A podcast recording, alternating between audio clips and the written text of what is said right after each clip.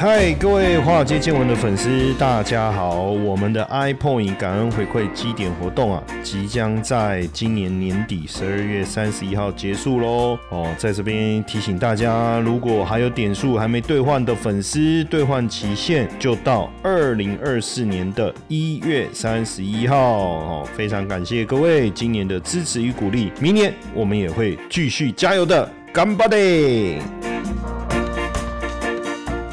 大家好，我是古怪教授谢承彦，欢迎收听《华尔街见闻》，我是今天的节目主持人。今天来聊一下我的好朋友 Wilson 啊，哈，我不知道如果你有看这个电视的话，应该知道，就我们在这个 TVBS《金陵天下》这个节目啊，我就很喜欢亏这个 Wilson，大家都说他是我的好朋友啦。那其实他是知名的美股的大空头嘛，哈，因为他现在也也认输了啦，哈，也认输了啦，他是摩根斯坦利。的首席投资长哦，美也是美股的策略分析师啊。他说：“这一年我都错了哦，鲍尔没有阻止金融环境的宽松，美股迎来上涨的绿灯哦。当然，他就说，如果美国经济软着陆又没有引发通膨重新加速的话。”那小型股就也会迎来补涨的一个行情，那美股呢，可能就在十一月会大幅反弹哦，持续在十一月的反弹基础上继续走高了哈。那当然，联总会政策的转向对股市来讲一定是个好消息嘛。那也会这个关注经济的上涨，而不是只是担心通膨是不是能够持续的下降。那对于经济的表现来讲，当然就很有机会迎来一个比较好的一个经济成长的一个环境。那当然对小型股。来说，今年二零二三年整体的表现是弱于大盘，哎，那是不是有机会迎来补涨行情？哦，所以当通膨率。哦，通膨率稳定，那又有在降息的环境之下，小型股啦、周期股啦，一些低位接、低基期的股票就有可能受益。哦，那这个是非常有趣的哦，非常有趣。所以为什么 这这个 Wilson 哦，他整个态度转变哦，态度转变的原因呢，就在这里了哈。当然，呃，今年对 Wilson 来讲也是一个呢。不好过的一年，然后因为在这个去年年底的时候呢，应该说是二零二二年的十二月十九号，当时他预估说，在今年整年度二零二三年 S M P 五百会降到这个三千甚至三到三千三这个位阶哦，那走势会跟二零零八年、二零零九年相当的一个相似哦，那跌幅会比大家预期来的糟，他甚至警告说，二跟二零零八年相比，美股。面临获利衰退，所以联总会会束束手无策，或是绑手绑脚哦。而且在这样没有政策可以应对的情况下，美股可能会刷新新低哦。那到了今年二零二三年一月的时候啊，哦，威尔森又警告说，如果美股衰美美股美国衰退的话，那 S M P 五百会掉到三千点附近。那当时 S M P 五百大概在三千八百九十五点哦，所以还有两成左右的下跌空间。而且他说市场并不关心基本面。结果呢？这个他这样的言论出来之后呢，美股继续上涨，S M P 五百涨了九趴，纳斯达克涨了十五趴，连道琼也涨至也也也涨个百分之三哦。那当时 Wilson 二月的时候还讲说，美股下跌只是迟到哦，不是不到。哦，早晚会到。结果到了今年七月的时候，S M P 五百在这过程中哦都没有跌到三千，甚至不要说三千啊，三千三都没有。那还一路涨，涨超破超过四千，涨到四千五百点之上，整体的涨幅已经到了十七趴哦，整体的涨幅已经到十七趴。所以面对这个今年啊强势上涨的美股，威尔森也扛不住了哈。七月底的时候，他承认自己错误。那当然这个。承认过程当中，因为美股涨多了哦，所以又开始出现修正。到八月的时候又开始下跌，这个时候 Wilson 看空的信心又来，所以十月份他又提出：哎呀，这个 S M P 五百成分股的平均状况比比大家看起来还糟啊，要小心呐！科技期巨头的这个引引的领导地位也在在在减弱啊，要注意啊！哦，有可能在二零二三年底的时候跌到三千九，就没想到十一月美股又大涨百分之九，而且还是过去。去一个世纪以来表现最好的十一月，所以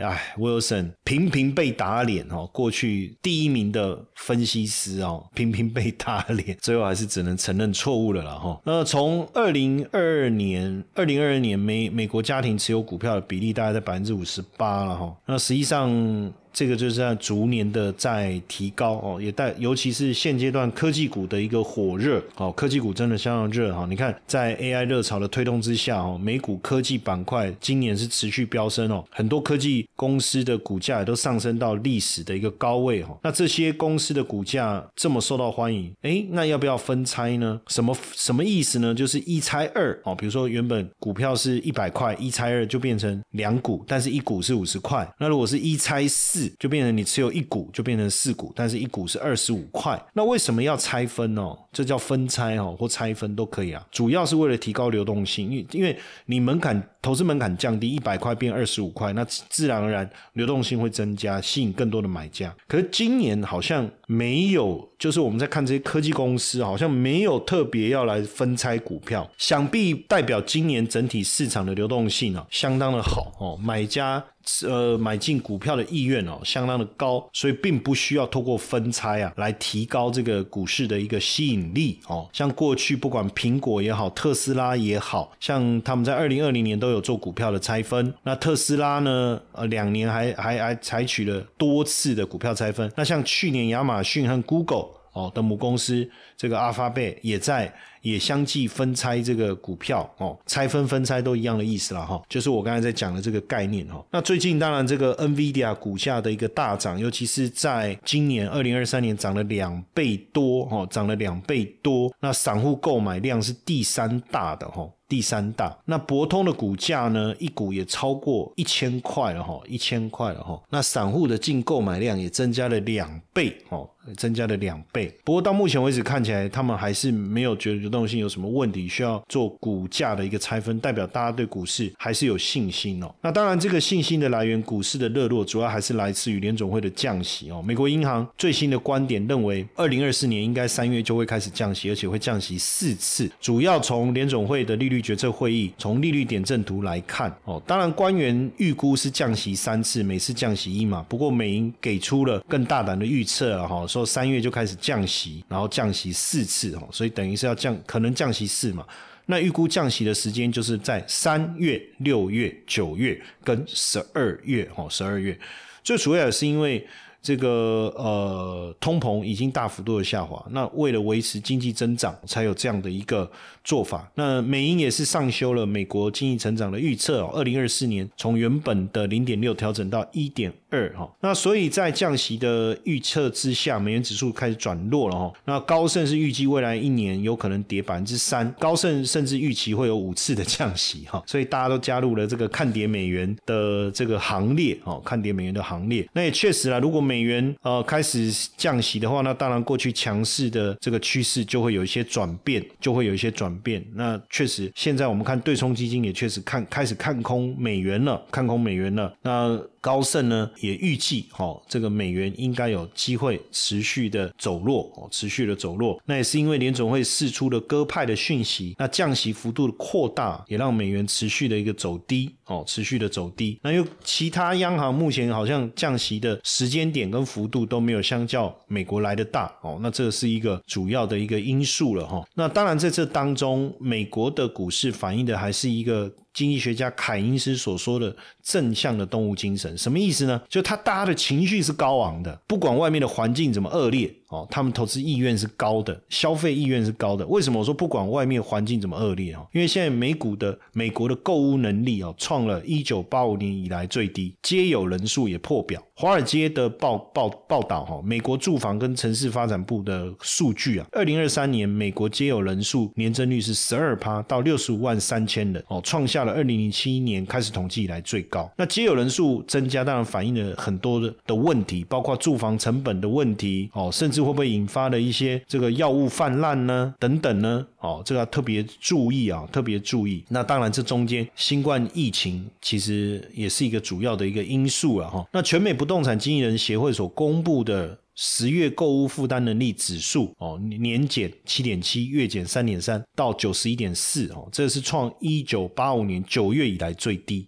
哦，九月以来最低。那基本上呢，美国的房租的要价哦，就 asking Rate 哦，也减少二点一，月减零点六哦，创了二零二零年二月以来最大年的跌幅，所以房租也开始走低，主要反映的是租房的的需求是不是开始下降？哦，那在美国，我不知道大家晓不晓得，什么都要给小费，对不对？其实我就很讨厌这件事情，就是什么都要给小费，而且小费还不能给的少，对不对？那你变成你你买一个东西一百块，那你要加二十趴，吃个饭一千块要加二十趴，那成本很高啊。所以现在美国的民众也开始厌倦哦，开始减少小费的给予。那新非餐厅修理服务业工人的平均每小时小费一点二八，比前一年的一点三八减少百分之七了哈，减少开始减少了哈。那过在美国有一些退休人员呢，反映过去他们是很大方的给小费，现在呢也开始挑剔了，因为以前给小费是给予服务人员的肯定，可是现在好像变得大家已经变成变相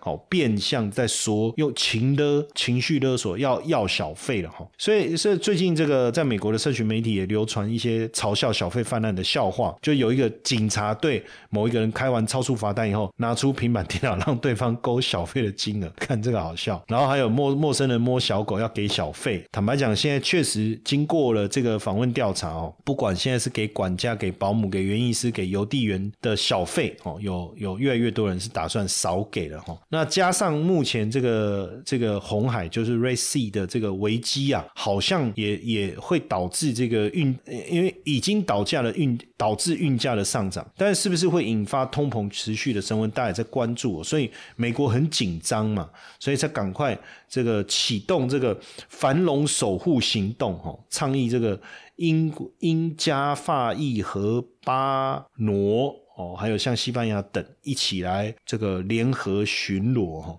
联合巡逻，但是不是能够有效的解除这个 Red Sea 的危机，还有待观察哦。但在 Red Sea 的危机过程发生发生的过程当中啊，哦，像这个 IKEA 哈，他就念 IKEA 哈，在欧洲，在美国念 IKEA 哈，我先声明一下，呵 呵很多经由苏伊士运河的话。他们现在也担心是不是要透过其他的选项，那甚至呃，这个有一些公司呢，甚至透过航空的方式来取代这个海运哦。那所以，如果瑞 C 的事件推高了运价，会不会导致全球供应链危机重新浮现？这个我们也要特特别注意哦。那这个部分可能会不会导致通膨重新的升温，而改变了降息的节奏？哦，这个是未来我们要持续观察的哈。那因为大摩其实也特别提醒哦，就摩根斯坦利哦，特别提醒他说，政府持续美国政府了哈，在持续扩增它的支出。那这也代表还没有消除经济中所有通膨的压力。哦，这个这个部分可能也要特别注意一下哦。主要是当然热钱的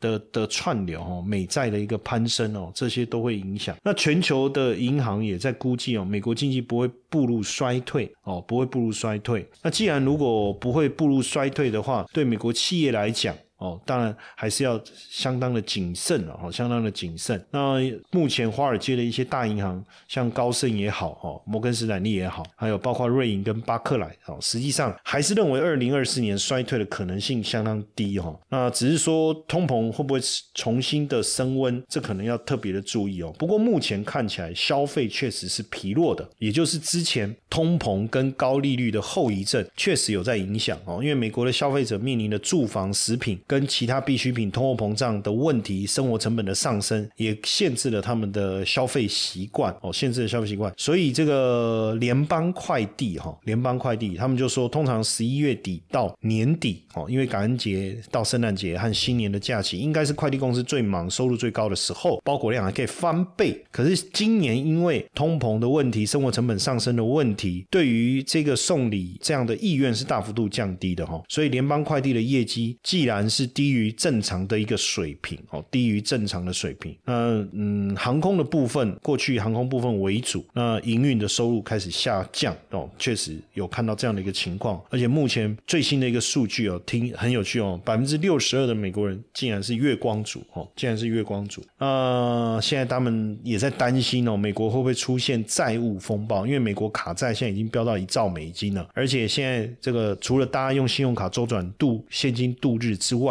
那很多人因为买不起的关系，干脆用偷的哦，所以美国的卖场现在是这个频频的这个遭遇到这个顺手牵羊的窃案哦，甚至餐厅哦，这个收到假钞哦，收到假钞，那很多餐厅开始关门，因为犯罪率激增的关系哦，把客户都给吓跑了哈。像在华盛顿比伦哥伦比亚特区哦，十二月宣布关闭哦，因为这个犯罪率飙升哦，犯罪率飙升哦，一个月。竟然被盗窃三次哦，被盗窃三次，而且犯罪分子相当的猖獗，所以我刚才为什么讲这个正面的动物精神？等于是投资，就是说美国的消费者、美国的民众是用情绪在。在决定要不要投资嘛？那情绪高昂就正面的动物精神，我不管外面的环境怎么样，反正我就是兴奋，我就觉得我要来投资，这就是美股上涨的原因了哦。可是实际上我们在看整体的消费的状况，似乎不是这么的理想哦。而且美国现在我们从诈骗哦可以看得出来，因为诈骗是一个没有成本的行业嘛，它的成本没有错，就是被关呐，被抓到要被关，但是你要抓到他嘛。那如果你抓不到他，对他来讲就是就是只骗来的钱就是。百分之百的毛利，哈，这个很吓人。那现在美国也遭遇到这个非常大规模的一个诈骗哦，美国公民因为电信诈骗，一年损失超过一百亿美元哦，超过一百亿美元，非常的这个吓人。那诈骗主要都来自于印度的客服中心哦，老年人是主要的受害者。那因为印度。